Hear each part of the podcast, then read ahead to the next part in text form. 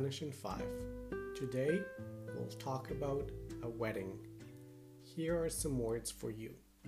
Iglesia, which means church, Misa, which means mass, Padre, which can mean either priest or father, as in biological father, Invitados, which means guests, Novia, which means bride, Novio, which means groom, and corbatín, which means bow tie.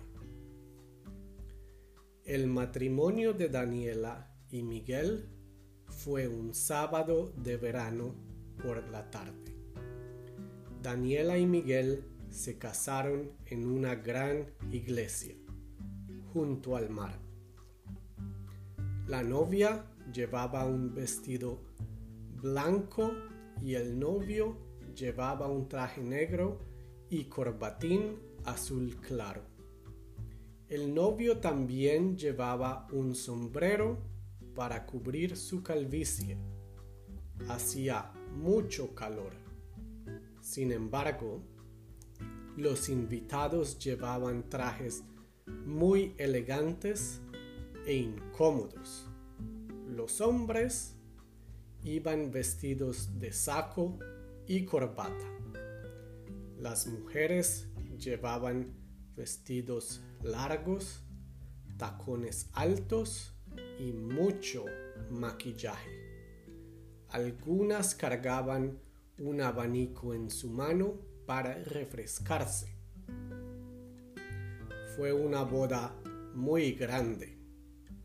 Había unos 200 invitados los padres de Daniela y Miguel invitaron a muchos de sus amigos a la boda de sus hijos.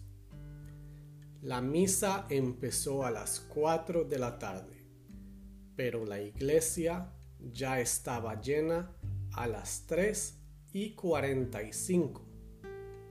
Los invitados que llegaron tarde tuvieron que escuchar la misa afuera de la iglesia. La madre de la novia leyó el Evangelio. Era el Evangelio según San Juan sobre las bodas de Caná, cuando Jesús convirtió el agua en vino. El padre dio una homilía sobre el amor. La ceremonia de matrimonio fue al final de la misa. El padre les preguntó a los novios si prometían amarse para siempre, en la salud y en la enfermedad, en la riqueza y en la pobreza. Ambos dijeron que sí. Después, el padre preguntó si alguien se oponía al matrimonio. De pronto, un hombre atlético, muy elegante y atractivo entró a la iglesia, corriendo y muy cansado. Dijo, yo me opongo. Daniela me gusta mucho desde que yo era pequeño. Daniela, cásate conmigo y no con Miguel. Daniela estaba muy confundida y no sabía qué hacer. Miguel estaba sudando. Después de unos largos segundos, Daniela le dijo al hombre, Tú eres muy guapo y Miguel es calvo. Pero Miguel es más inteligente y tiene más dinero. Entonces me caso con Miguel. Padre, continúe, por favor. El padre sonrió, alzó los hombros y dijo, los declaro marido y mujer. Les dio la bendición y terminó la misa.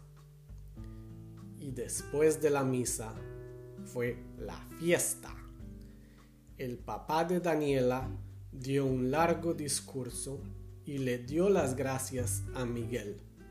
Le dijo, Miguel, me salvaste. Pensé que Daniela iba a ser soltera toda su vida. Pero a los invitados no les gustó este chiste de mal gusto. El papá había tomado mucho vino, entonces estaba un poco desinhibido. La mamá lo interrumpió y les dijo a los invitados que podían empezar a comer. Había mucha comida. El chef francés preparó todo un banquete y la gente comía dos y tres platos. Julio, el tío de Daniela, tomó mucho vino y empezó a invitar a bailar a las amigas de Daniela. Les preguntaba si estaban solteras y les pedía su número de teléfono. Daniela estaba muy enfadada. A las 3 de la mañana, Julio volvió del bar a su mesa y dijo, Se acabó el vino. Increíble. Daniela no lo podía creer y dijo que era culpa de su tío Julio. Tío, tú te tomaste todo el vino. Por eso se acabó. Daniela llamó a su madre y le dijo, Mamá, necesito a Jesús. Su madre era una mujer muy religiosa y estaba muy emocionada. Le dijo, Hija, qué alegría. Por fin vas a descubrir a Jesús. Mañana te invito a leer la Biblia conmigo. Pero Daniela le dijo, no, necesito a Jesús ahora mismo. Se acabó el vino, pero afortunadamente aún tenemos mucha agua. ¿Dónde está Jesús?